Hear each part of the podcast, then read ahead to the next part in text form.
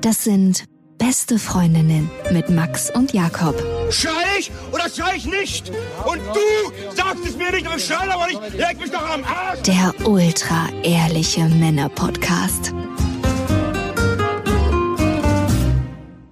Und in der Spezial-Sky-Ticket-Folge machen wir die Frage auf, was würde man tun, wenn man nur noch acht Tage zu leben hätte? Und wir machen das in elf Punkten. Natürlich. Was wäre es bei dir? Also ich muss ja sagen, ich bin so ein kleiner Weltuntergangsfieler, kann man das so sagen? Bist du auch jemand, der sich bevorratet? Also so ein nee, so weit geht's nicht, aber ich war schon immer so ein bisschen sensationsgeil, was mein eigenes Leben betrifft. Ich habe mir schon öfters vorgestellt, wie es wohl wäre, wenn ein Asteroid oder ein Flugzeug vor ihm abstürzen würde. Oder was ich auch immer gedacht habe, zum Beispiel in 2012 gab es ja diesen Maya-Kalender. Und es hieß ja, 2012 ist Weltuntergang. Und ich habe so ein bisschen gehofft, dass das passiert. Die Zeugen Jehovas hatten das ja auch mehrmals vorher gesagt. Ne? Ja. Nur wir werden gerettet, ihr nicht. Aber hast du das nicht auch? Ich hatte immer das Gefühl, ach, wäre eigentlich irgendwie auch interessant zu sehen, wenn die ganze Welt untergeht, dieses, dieses Schauspiel sich anzugucken. Auf jeden Fall. Ich glaube, das füttert so ein bisschen das Pessimistenherz. Dieses, ja, ja, okay, am Ende habe ich recht gehabt. Und man- alles geht den Bach runter. Es war doch hier alles nichts wert. Und man muss sich auch dann nicht mehr so richtig anstrengen ab dem Moment, wenn man sagt, gut, die Welt geht unter, warum soll ich jetzt hier noch so viel Energie in dieses Leben stecken? Ah ja, ich glaube, das ist es auch ein bisschen. Ne? Mhm. Repräsentiert das auch deine elf Punkte? Ich glaube nicht. Es ist aber ein bisschen kommt's auch da wieder. Ja, ich habe nämlich als einen Punkt in den Tag hineinleben. Mm, Also, weil das mache ich ja, naja, nicht so wirklich eigentlich. stimmt. Also ich würde wirklich tatsächlich zwei Gänge runterfahren in Ja. Sachen Beruf und Arbeit, sondern einfach nur noch, was hat der Tag mir denn zu bieten? Natürlich habe ich noch andere Punkte auf meiner Liste, aber das ist so ein Ding. Aber ich glaube, da tut sich ein riesen Unterschied zwischen uns auf. Ich glaube, du würdest eher einen Gang zurückschalten und das Leben genießen. Und ich würde einen Gang hochschalten und sagen, okay, ich muss jetzt noch nochmal, ich muss jetzt noch mal am Ende ein bisschen das Ganze konzentrieren, weil bis hierhin ist nicht so viel passiert. Ja, ich finde, es hat auch eine besondere Qualität, in den Tag hineinzuleben. Also einfach morgens aufwachen und gar nicht mehr wissen, was gibt's denn heute zu tun. Also dieses, ich habe jetzt hier acht oder zehn Stunden Zeit und die passieren einfach und die forme ich nicht. Mhm. Das ist ja eh so eine Lebenseinstellung. Hast du vor, deine Umwelt so zu formen, wie sie dir passt? Hm. Oder sagst du, das Leben formt sich schon von selber und ich lebe es dann? Ich bin eigentlich jemand, der favorisiert, zu warten, was auf einen zukommt und dann zu gucken, wie sich die Sachen entwickeln und nicht alles im Vorfeld schon immer so in Muster zu packen und zu sagen, der Tag muss so und so gestaltet sein. Aber es gestaltet sich auf jeden Fall auch mit zwei Kindern nicht so einfach, dass dieses Leben so zu leben. Dieses Leckerleben. Papa, aufstehen! Papa lebt in den Tag jetzt hinein. Und ihr macht mal euer Ding alleine. Ich habe nur noch acht Tage zu leben. Hier habt ihr die Fernbedienung. Viel Spaß. Die Reise in eure eigene Fantasie. Das ist generell eine wirklich wichtige Lebensfrage, finde ich. Weil die eine geht davon aus, dass man alles formen kann, Mhm. also seine Umwelt auch formen kann und dass man tatsächlich Gestalter seines eigenen Lebens ist. Mhm. Und die andere ist, hey, alles ist Schicksal und passiert eh irgendwie und wird für mich eh schon vorgefertigt und geformt. Ich kann ja eh nichts machen. Ich muss mich passiv meinem Leben hingeben wie der Seestern. Der Seestern im Leben. Du bist, du warst der Seestern im Leben. Ah, ich bin der Seestern im Leben. Schönes Bild eigentlich. Und was bin ich? Ich bin Thunfisch, der immer durch die Meere schnellt und auch jagt und Ja. äh, denkt, er hat die Kontrolle, bis ich irgendwann von so einem Treibnetz eingefangen werde. mit einer Menge Beifang. und irgendwo auf dem Teller als Sushi lande. Oh ja. Das ist, bin ich. Okay, nächster Punkt. Wir haben ja gerade von Familie gesprochen und komischerweise ist, ist der erste Gedanke, den ich bekomme, ist, alle meine Ex-Freundinnen zu besuchen. Was willst du mit dem machen? Hallo, ich bin's. Ich würde einfach gern wissen, wie es denen so geht. und noch ein bisschen mehr. Gibt es in den letzten acht Tagen zu leben überhaupt äh, sowas wie Betrügen, so ein moralisches Konstrukt, Nein. was sich die Menschheit irgendwann mal aufgebaut hat? Man muss auch sagen, das ist tatsächlich so ein moralisches Konstrukt. Viel von der Kirche, ne? Ja, Ich glaube, die Kirche hat dafür gesorgt, dass es überhaupt sowas gibt wie Betrügen. ich glaube auch. Sonst war alles immer schon erlaubt. Alles, alles geht, alles ist erlaubt. Es gab eine Zeit, da gab es kein Betrügen. Ja, Muss man sagen, wie es ist. finde ich gut. Aber wäre das Betrügen jetzt? Nein, auf keinen Fall. Okay. Aber du wolltest ja eh nur gucken, wie es denen geht. Ne? Genau, ich wollte ihnen vielleicht einen Strauß Blumen vorbeibringen und mich nach Ich wollte hier eh nur mal, du kommst du an, so, die Tür geht auf, ich wollte hier nur mal kurz meine neuen Schuhe zeigen. Problem ist nur, was ist, wenn die zum Beispiel auch alle ihre Ex-Freunde besuchen, weil sie genau den gleichen Gedanken hatten. Ja, vielleicht kommen sie dann alle zu dir. So, Vielleicht. Vielleicht hatten sie nur einen. Der Seestern des Lebens. genau, der schließt sich der Kreis. Ich muss nur warten, dass Problem ist, wenn zwei zur gleichen Zeit an der Tür klingeln. Na gut, Ich sehe das nicht als Problem. Kinder, ihr seid mal kurz weg. Papa ist im Keller. In meinem, in meinem Ex-Atomschutzbunker. Ja, aber würdest du mit einem nochmal schlafen wollen?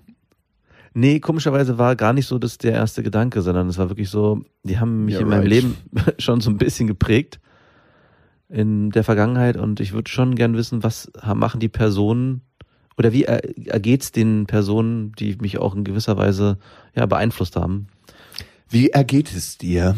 Und wenn sich dann vielleicht noch was ergeben könnte aus diesem lockeren Gespräch. Ah ja, ich, ich kenne dich ja. Du machst ja alles aus dem Gespräch der Verbundenheit heraus. Aus dem Gespräch der Verbundenheit muss dann noch oder kann Sex entstehen. Du bist Genau. so einer. Es gibt eigentlich zwei Sorten von Männer. Die einen versuchen, die Verbundenheit auf verbaler Ebene zu schaffen, um dann die körperliche Verbundenheit einzugehen. Und die anderen sagen, zack, gleich körperliche Verbundenheit. Vielleicht auch aus der mangelnden Fähigkeit heraus, die geistige und seelische Verbundenheit einzugehen. Wenn es eine um Sex geht, sind acht Tage nicht viel und dann sollte man diesen Weg, den ich normalerweise wähle, tunlichst vermeiden. Er dauert nämlich mindestens neun. ich habe einen ähnlichen Punkt aufgeschrieben. Bei mir ist es Punkt drei: Sex haben. Also, Einfach, ja, so, ja, okay, das würde ich natürlich wichtig nach zwölf Monaten. also, und da frage ich mich, ist es besser mit Personen, wo man weiß, dass es gut war? Also, dass man so drei, vier Ex-Freundinnen wieder Mhm. Ah, okay. aufwärmt? Oder geht man das Wagnis ein und sagt, neue Person? Ich glaube, ich würde eher den alten Schuh fahren. Das ist eine Grundsatzfrage im Leben. Mhm. Man könnte jetzt nur noch Sex haben mit den Personen, mit denen man schon Sex hatte, wo es gut war. Einfach einfach sagen, hey, mit uns war es doch gut. Lass uns doch weiterhin Sex haben jetzt. Lass uns doch den Rest des Lebens jetzt aufbrauchen. Die Dose trinken wir leer zusammen. Was würdest du wählen? Eher. Ich würde eine Mischung ne- machen. Das darfst du ja nicht. doch, Du klar. kannst ja nicht immer deine eigenen Gedankenkonstrukte nochmal neu aufschlüsseln am Ende. okay, warte mal, dann neue. Ich wusste es. ich Woher wusstest du du- Das Risiko, was zu verpassen, wäre zu groß. Stimmt, das bin ich. Und ich wüsste gar nicht, wie ich es mache. Also, es haben ja alle nur noch acht Tage zu leben. Mhm. Das heißt, genau das wäre, glaube ich, auch mein Spruch. Hey, wir haben nur noch acht Tage. Das war es doch auch sonst in der Vergangenheit ganz oft, oder? Nee, ich gehe nicht zu einer Frau hin und sage, du, wir müssen alle irgendwann sterben, lass uns miteinander schlafen. Stell dir Aber vor, eigentlich mal ein ganz gutes Ding, ne? Ja. Wusstest du, dass wir endlich sind? Was haben wir zu verlieren? Machen wir uns frei von Moralvorstellungen und alledem, was es gibt um uns herum. Und das ist, glaube ich, auch eine wichtige Kernessenz, sich frei zu machen von dem, was die Gesellschaft einem obstruiert. Mhm, und das jeden Fall. passiert in acht Tagen, wenn man weiß, dass man nur acht Tage zu leben hat. Also einfach zu sagen, was ist denn für mich und meine eigenen Vorstellungen wichtig? Nicht zu sagen, oh, ich gehe jetzt im Supermarkt und ziehe mir da alles raus, sondern wirklich auf sich innerlich zu hören, auf seine innere Stimme und zu gucken, was ist mir wichtig und was ist von außen und was spielt da in meinem Leben eigentlich keine Rolle. glaubst du, wenn wir nur noch acht Tage zu leben hätten, dass die ganze Welt in einem Chaos schon Ja. vorher oder bewegt? Oder Auf würden jeden Fall. alle sich wirklich? Ich habe so ein bisschen die Hoffnung, dass die Menschen sich trotzdem zivilisiert verhalten. Gerade wenn es so ein endliches Datum gibt. Also wenn es heißt, wir wissen nicht wann, aber so in der nächsten Zeit. Hast du gleich sofort, dann schnell raff raff, ja, wenn man sagt, okay, es hat alles keinen Sinn mehr, aber wenn man wirklich weiß, in acht Tagen, dann könnte es doch passieren. Es wäre doch was sehr Schönes, wenn alle zusammenrücken und zusammenhalten. Ich finde es eh so krass zu sehen. Wir wissen ja, dass wir in eine Zeit steuern, die vielleicht nicht so gut ist für die Welt, ne? Also Du meinst jetzt so umwelttechnisch? Umwelt- umwelttechnisch, Mutter Erde. Mhm. Und es gibt ein paar, die geben einfach einen Fuck. Mhm. Dann gibt es ein paar, die ändern alles radikal. Und dann gibt's uns, die auf den Komfort, in dem wir leben, nicht so richtig verzichten wollen, aber schon so Dinge machen, die gut integrierbar sind, so convenient. Mhm. Was wäre das zum Beispiel? Zu sagen, man versucht Bioessen zu kaufen, dass die Felder nicht mehr überdüngt und überspritzt werden. Ah ja. Das ist convenient. Es kostet ein bisschen mehr. Ist auch eine Sache, die man sich leisten können muss. Ja, obwohl es mittlerweile, glaube ich, geht. Also es war eine Zeit lang weitaus schlimmer, aber wir sind an einem Punkt angekommen, wo man, glaube ich, auch bei Bio, Bio ist nicht Bio, Sachen finden kann, die nicht so teuer sind und trotzdem ja was Gutes für die Umwelt tun kann. Ja, aber weißt du, was ich meine? Ja, auf jeden man Fall. will eigentlich das ganze Komfortpaket, in dem man lebt, gar nicht verlassen. Nee. Und sagt, ja, hier kann ich mit Geld so ein bisschen was regeln. So. Atmosphäre ist auch so ein Beispiel. Mache ich auch immer, wenn ich fliege. Das Ja. ist ein CO2-Ausgleicher. Dann werden dafür Bäume gepflanzt oder, oder irgendwo auf der Welt werden Öfen ersetzt bei Leuten, die mit Öfen kochen müssen und damit die nicht mehr so einen hohen CO2-Ausstoß haben. Aber am Ende kaufen wir uns dann unseren Weg in die Umweltfreundlichkeit. Hm. Das ist spannend. Also ist wirklich spannend. Punkt 4. Ich habe ja was ganz Plattes und Pragmatisches, weil ich mir schon immer mal vorgenommen habe und es mich nicht traue, weil ich zu feige bin. Ich wollte immer mal Basejumping machen und zwar vom Fernsehturm in Berlin. Ah. Also dieses, kennst du diese Videos, wo Leute von Hochhäusern und so runterspringen? Die haben immer schon den Fallschirm in der, in der Hand. Hand und den dann nur rausschmeißen und der eigentlich nur so gefühlt einen Meter vom Boden aufgeht und dann noch plopp und dann stehen sie eigentlich da. Ja. Und jedes Mal, wenn ich das sehe, boah, wie geil muss das sein. Warum aber, machst du es nicht mal? Weil ich krass Schiss davor habe. Aber es ist auch saugefährlich, muss man Ja, sagen. Basejump. Du warst ja schon mal Fallschirmspringen. Fallschirmspringen war ich, ja, genau. Ne? Wie war das für dich? Super geil. War das in irgendeiner Weise komisch und du dachtest, du stirbst gleich? Nee, überhaupt nicht. So abstrakt, ne? Mach mal Bungee Jumping und das steht auf meiner Liste als Punkt 5. Ah ja. Also tatsächlich auch nochmal Sachen machen, die einen richtig kicken würden, aber die man sich im Moment noch nicht traut. Genau, darum geht's eigentlich, ne? Dass man sich was vornimmt, wo der Nervenkitzel im Vorfeld so groß erscheint, dass man sagt, ah, lieber nicht. Aber mit dem Wissen, ich habe eh nichts mehr zu verlieren, kann man es dann doch probieren. Und ich frage mich da, warum, warum nicht jetzt? Also gut, beim Basejumping ist vielleicht das, der Risikofaktor ein bisschen zu hoch. Aber es gibt so viele andere Sachen, wo man sich fragt, warum. Bungee Jumping. Ja, genau. ist so die kleine Schwester ohne Fallschirm und mit Gummiseil. Kennst du übrigens das Video, was super, super geil ist, wo einer springt und die haben leeres Seil noch oben, was sie hinterherwerfen. Und in dem Moment, wo er nicht mehr zurück kann, der kippt so von der Kante runter und in Ja. dem Moment, wo man weiß, okay, der Point of No Return ist überschritten, schmeißen sie so ein Seil hinterher und sagen so, no, don't jump. Oh fuck. Ey, ganz ehrlich, wie düster muss man als Mensch sein? Aber ich glaube, danach geht's einem besser. Natürlich. Man hat kurz einen Flash vor Augen, sein ganzes Leben läuft vorbei und danach trennt man sich von seinem jetzigen Leben und fängt was Neues an. Ey, das ist so krass.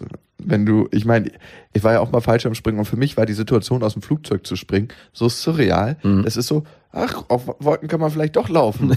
Hier passiert ja gar nichts. Also man kann das nicht einordnen. Nee. Also ich, für mich war das so und das war überhaupt null mit Angst verbunden. Es war einfach nur so geil. Ich bin endlich mal so ein Vogel, der nicht so wirklich tragfähige Flügel hat Ja. und ziemlich schnell gegen den Boden fliegt, aber man fühlt sich geil dabei. Und ich bin ja auch jemand, der gerne seine Emotionen so ein bisschen kontrolliert und die nicht so frei rauslässt. Und bei diesem Fallschirmspringen hast du keine Möglichkeit. Ich musste schreien wie am Spieß vor Freude, weil das einfach zu, so geil war. Ja, auf jeden Fall. Und dann fahr mal, nur mal so, um den Unterschied zu spüren, mit hoch zum Bungee-Jumpen. Das kann man oftmals machen Mhm. auf so Kirmessen und so, wo es nur so 50 Meter oder 40 Meter Jumps gibt. Da kann man hoch mit auf die Kanzel fahren. Ja. Und dann wirst du angekettet und kannst dich mal an die Kante stellen. Und dann spür mal den Unterschied, weil der ist so fucking real. Ach so, weil das Erde so nah dran ist. Die Erde ist so nahe dran und du kennst das aus Hochhaussituationen Ja, okay. oder bei mir, ich kann ja bei mir aufs Dach, wenn ich da oben an der Kante stehe, Ja. kannst du runtergucken und du weißt, ey, hier würde ich mit dem Bungee-Seil runterspringen. Ja. Und das, darauf kommt man überhaupt nicht klar. Also ich, Nee, ich, das ist auch eine Sache. Da rantreten an die Kante und dann mal kurz stehen bleiben. lass uns uns mal machen diesen Sommer. Ja. Schön mal Bungee-Jumpen. Ja, gute Idee. Aber ich würde gerne, wenn dann von einer Brücke oder irgendwie. Ja, Mhm. Europabrücke, Ja, genau. da, da geht das. Schön. Das ist der höchste, glaube ich, in, in Europa. Ah ja. 192 Meter oder so, wenn ich mich recht entsinne, machen wir. Und, warst du mal Klippenspringen? Ja, aber nicht, also. Ich war jetzt im Urlaub auf Bali, wieder richtig hoch. Mhm. Da gab es einen Sprung, der 21 Meter hoch war. Boah. Ey, und das zwirbelt so krass. Das ist so geil. Das Schöne ist immer, wenn es Leute gibt, die vor dir springen und einer, so ein verrückter Finne, hat einen Seemannskörper gemacht. Also das ist ein Körper, wo man quasi wie eine Kerze im Kopf zuerst reinspringt, Ja. ohne die Arme über den Kopf zu machen, also wie man es mal im normalen Körper macht. Und du brichst quasi die Wasseroberfläche mit deinem Kopf. Oh, krass. Und ich krieg immer schon richtig Kopfschmerzen, wenn ich vom Fünfer einen Körper mache.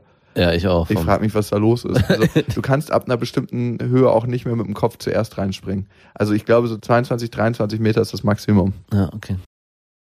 Punkt 6.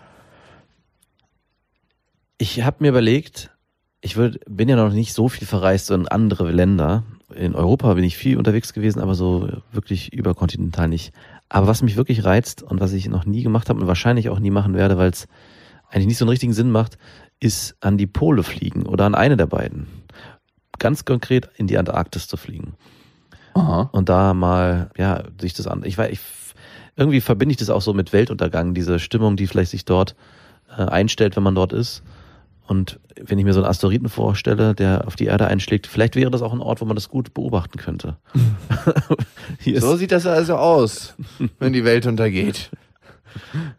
also das wäre, also Reisen hatte ich zuerst so stehen, aber acht Tage bieten zu wenig Platz zum Reisen. Da sitzt man ja mehr im Flugzeug, als, als man wirklich in den Ländern verbringt. Aber vielleicht so am Ende nochmal, Schnell. Ich bin dann mal kurz weg. Hm. so den, vielleicht an, an Tag sechs ins Flugzeug und dann die letzten beiden Tage In der Kälte. in der Kälte und in Erfrierungstod. Das wäre überhaupt nichts für mich. Obwohl auf meiner Bucketlist, meiner Bucketlist des Lebens, man hat, also ich habe keine offizielle, wo ich das äh, wirklich aufschreibe, aber ich habe so eine innerliche. Da steht zum Beispiel auch Moskau drauf, Mhm. dass ich in den nächsten drei, vier Jahren auf jeden Fall mal nach Moskau fliegen will, Ja. weil ich es einfach spannend finde. Klar, Russland hat Gesetze und eine politische Richtung, die mir nicht immer schmeckt. Trotzdem möchte ich mal das Land aufatmen, weil ich finde, das Land und die Stadt hat einfach so viele spannende Aspekte, so viele Mysterien für mich. Mhm. Und deswegen kann ich das mit dem Reisen gut nachvollziehen. Allerdings wäre mir die Flugzeit zu verschwenderisch in den acht Tagen. Genau, deswegen. Und an die Pole will ich auch irgendwann nochmal. Genau. Grönland steht auch auf meiner Liste. Island, Vielleicht bist du ja so ein insgeheimer Anzweifler des runden Planeten, sondern bist so ein Flat Earther und willst einfach mal an die Pole fliegen, um sicher zu sein. es sind so Stellen für mich, wo nicht so viel Leben ist und deswegen hat es was ganz Besonderes. Ja. Und ich finde, es ist nicht so ein klassisches Reiseziel. Ein Kumpel von mir war in Grönland wandern, er meinte, es war wunderschön. Ich war jetzt auf Island vor zwei Jahren, glaube ich, war es, ja genau. Und auch das war super geil. Du hast eine mega schöne Natur. Island an sich als Insel ist super cool. Da wohnen 330.000 Leute, also so viel wie Brems Speckgürtel. Ganz, ganz wenig Leute. Und dadurch hast du nicht das, was bei uns ist, so dass es Leute gibt, die das Hotel machen, die zum Beispiel im Hotel putzen und wo man, wenn man eine statistische Erhebung machen würde, dass die eher bildungsferner sind, da siehst du Studenten, die das machen. Und das finde ich hat irgendwie eine schönere Gemeinschaft. Das ist nicht so in Schichten Mhm. sozusagen eingeteilt. Ja. Und das gibt ein Feeling, was irgendwie total gemeinschaftlich ist. Jeder kennt jeden und alle sind total freundlich. Und dieses auf Augenhöhe begegnen, was wir manchmal in Deutschland so ein bisschen verlernt haben, oder Ja. manche Menschen zumindest, das findet da viel mehr statt. Ah, krass. Das merkst du einfach vom Spirit und die Natur ist super unberührt. Aber es wäre auch ja mein Wunsch gewesen, wenn wir nur noch acht Tage zu leben hätten, dass die Menschheit vielleicht auch ein bisschen mehr zusammenrückt. Vielleicht wäre das auch was, was wir dann hier erleben dürften. Punkt 7. Bei mir ist es gutes Essen. Ich bin ja gerade auf meinem Zuckertrip, dass ich mal ausprobieren wollte, wie ist es, sich zuckerfrei zu ernähren. Und ich muss sagen, es ist sehr, sehr gut. Ich habe es von meiner Mutter. Ne? Meine Mutter probiert ja jede Woche irgendwie was Neues aus, eine neue Ernährungsform. Äh, mal dann irgendwie kohlenhydratarm, mal dann fettarm, mal dann nur Obst, mal dann das, mal dann das. Und im Moment ist es zuckerfrei. Also überall, wo künstlicher Industriezucker zugefügt wurde, Ja. das lässt man weg. Und es ist ein ähnliches Erlebnis wie Vegetarier werden. Man fühlt sich wacher. Mhm. Man hat tatsächlich weniger Hunger. Diesen Hieper, kennst du diesen Hieper, wo man an Allerdings. einem Laden vorbeiläuft und denkt so, ich muss mir jetzt hier mal kurz eine Streuselschnecke rausziehen. Oder nach jedem deftigen Mal dann irgendwie Ja. noch eine kleine Süßspeise hinterher. mein Magen ist noch nicht geschlossen. da fehlt noch was. Man darf natürlich Obst und sowas weiter essen, aber alles, wo Industriezucker zugefügt wurde, weglassen. Und mir tut es im Moment total gut. Kann sein, dass ich das in zwei Wochen wieder sein lasse, aber Würdest du dann in den acht Tagen Zucker essen? Oder Ja, auf, auf jeden Fall. Ich würde richtig, Alles. würde mich richtig wieder irgendwo anschließen und intravenös wahrscheinlich im Bett liegen und morgens schon mir eine Nadel in den Arm. Würdest du auch Fleisch essen in diesen acht Tagen oder würdest du konsequent? Ja. Auf jeden Fall. Ich wäre back to normal. Alles äh, auf Hochkonsum. Also für mich ist ja Vegetarier sein einmal eine ethisch-moralische Frage. Ja. Und das andere ist natürlich, dass ich glaube, dass es dem Menschen nicht so gut tut. Mhm. Bestimmte Sorten von Fleisch, vor allem alles, was mit Antibiotika vollgepumpt ist. Ja, das sowieso, ja. Aber äh, äh, die ethische Komponente fällt natürlich weg und die gesundheitliche Ja. für mich. Und dann kann man, ah gut, Würde man die Tiere noch acht Tage leben? Ja, das ist genau die Frage. Das wäre dann vielleicht noch ethisch unkorrekter. sagt, Diese acht Tage nehme ich euch jetzt auch noch.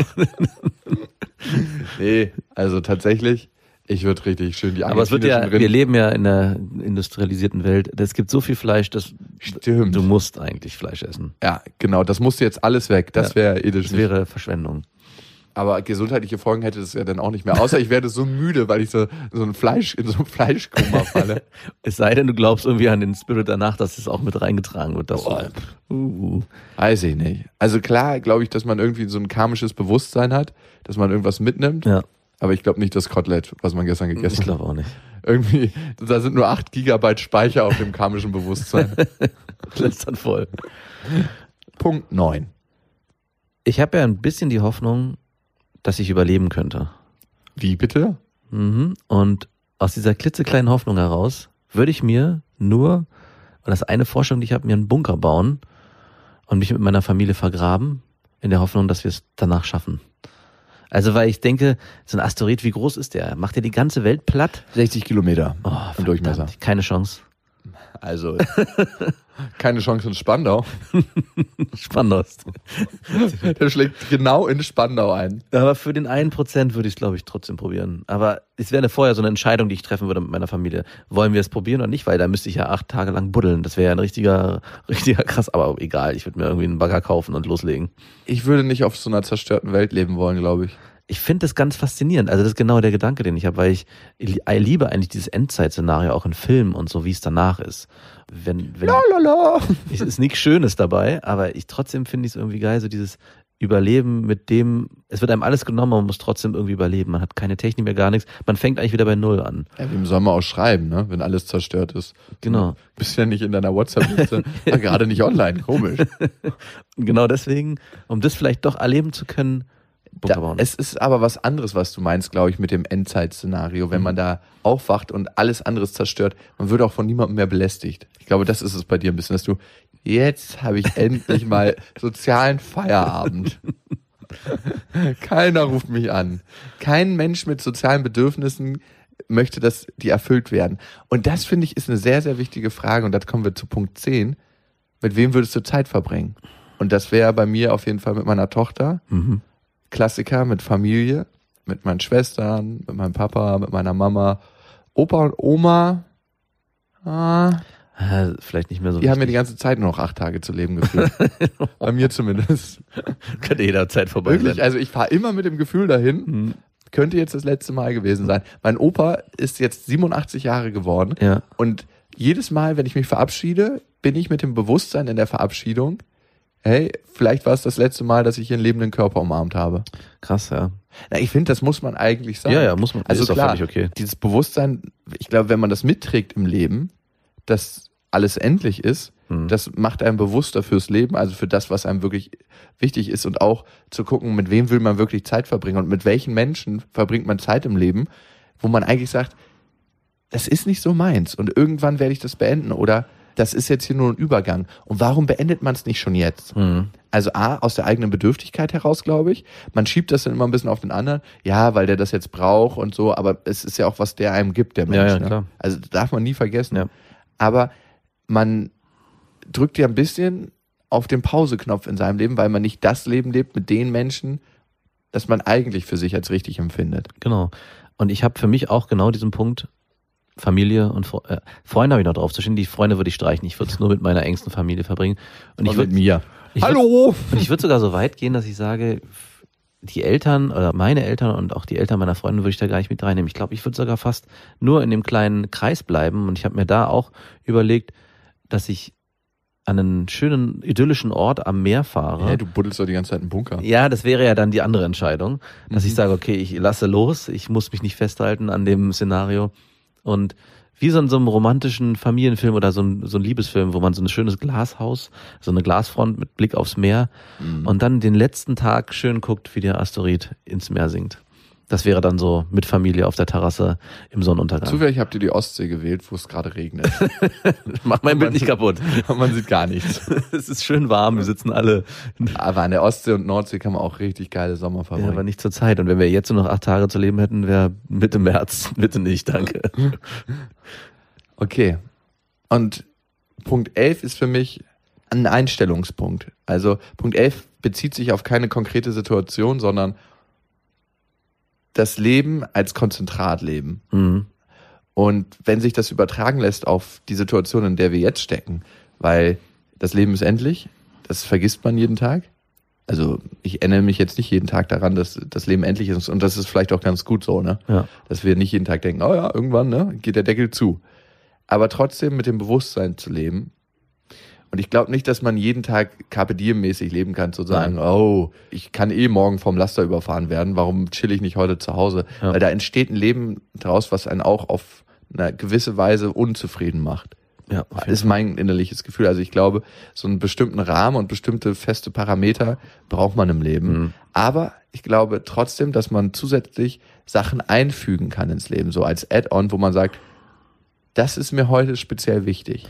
Dann Bewusstsein darauf legen. Ja, und vielleicht auch nochmal bei Entscheidungsprozessen wirklich zu sagen, ich mache das jetzt und ich traue mich das jetzt. Und mit diesem Gefühl ran, was wäre denn, wenn ich nur noch ein paar Tage zu leben hätte, dass man sich auch wirklich mal ja den Mut zusammennimmt und loszieht und sagt, ich das, ist auch eine Sache, die bei mir oft ein Problem ist, wo ich mir denke, ach komm, ich lehne mich nochmal zurück und morgen ist auch noch ein Tag, sondern die Sachen dann jetzt anzugehen und nicht zu warten, bis man vielleicht äh, aus irgendeinem Grund dazu getrieben wird. Und ich glaube, so ein Gedankenspiel kann einem da manchmal helfen, dass man so eine Entscheidung trifft, wie so ein Münzwurf. In dem Moment, wo man weiß, dass die Münze in der Luft ist, eigentlich schon weiß, okay, ich habe mich eigentlich schon entschieden. Und so könnte auch dieses Gedankenspiel mit diesen acht Tagen funktionieren. Und ich glaube, das Bauchgefühl wird lauter. Also so, ah ja, okay, peng. Unsere Vernunft schränkt uns ja manchmal ein in unserem Bauchgefühl. Mhm.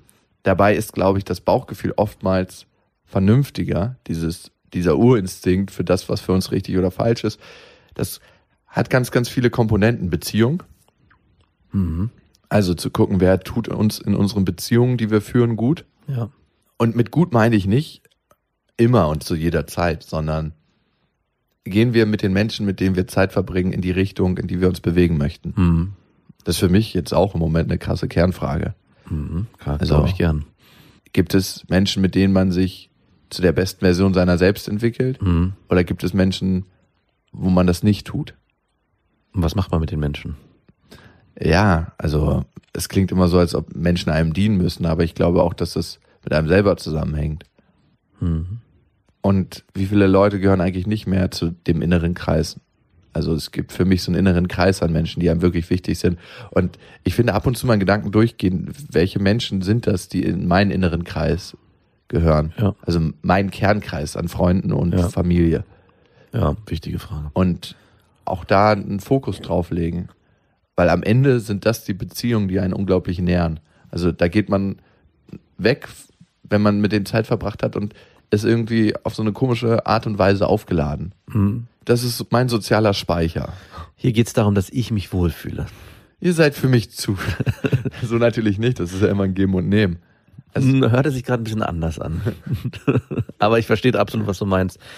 Am Ende muss man sich wirklich fragen, wie viel Zeit hat man im Leben und wie viel bleibt einem noch und wie wertig will ich die Zeit auch verbringen. Und mit manchen Menschen ist es so, dass man wirklich auch gefühlt eine gute Zeit hat und die einem auch selber was bringt und auch dem gegenüber. Also es ist ja auch so, dass man den anderen auch keine Zeit klauen will. Also es kann ja genau umgekehrt auch sein. Vielleicht ist es sogar eine Sache, die schon lange im Raum steht und es ist nicht nur eine Entscheidung gegen den anderen, sondern auch für den anderen, wenn man sich sozusagen trennt. Ja. Ja. Und Zeit ist das Kostbarste, was wir haben. Also Mhm. vergessen wir manchmal. Und das ist das größte Geschenk. Und wenn wir es der Arbeit schenken, also jeder Situation, der wir es schenken, Ja. das sollte bewusst passieren. Mhm. Und das finde ich ist eine schöne Erinnerung. Wenn du noch mal so 15 Jahre zurückschrauben könntest, ne? Was würdest du anders machen? Gibt es so Sachen, die du anders machen würdest? Mhm. Ich würde definitiv weniger Zeit verschwenden mit Computerspielen. Ah, okay. Stimmt, hast du. Ja, sehr viel sogar. Du hast mir mal gesagt, verschwendete Zeit, die man genossen hat, ist keine verschwendete Zeit. Das wollte ich gerade sagen. Es ist nicht so, dass ich sage, es ist äh, gefühlt verschwendete Zeit im Sinne von, dass ich keinen Spaß hatte mit dem, was ich gemacht habe. Aber trotzdem glaube ich, weniger wäre da auch mehr gewesen. Also ich hätte bestimmt einen anderen Fokus auf Dinge legen können und in vielen Situationen nicht, ja, Ja. mich so viel so hingeben müssen, dieser, diesem Hobby. Hätte ich was anderes gemacht? Ich glaube, ich hätte die Beziehung, die ich geführt habe, besonders zu Frauen, wahrscheinlich intensiver geführt. Mhm. auf einer emotionalen Ebene. Weil ich habe ganz, ganz viele Beziehungen in meinem Leben nicht intensiv geführt. Und die sind so beliebig dann. Alles ist austauschbar, wenn du es nicht fühlst. Ja. Aber das Schöne ist, da wir uns relativ früh daran erinnern, was wichtig ist und was nicht wichtig ist, können wir ab jetzt das mehr einfließen lassen. Wir werden es tun. Oh, da haben wir jetzt aber eine schöne Stimmung aufgemacht hier, ne? Aber vielleicht ist es eine wesentliche Stimmung. Also, wenn ihr gerade irgendwo sitzt, nachdenkt oder ihr sagt, jetzt geht die Party. Ja. Party hatte ich übrigens auch noch aufgeschrieben, aber ohne Alkohol. ja, weil ich, bei diesen acht Tagen Party mit Alkohol und ich mache auch immer drei Tage zum Ausnüchtern, keine Chance. Oh Gott, oh das ist oh zu wenig.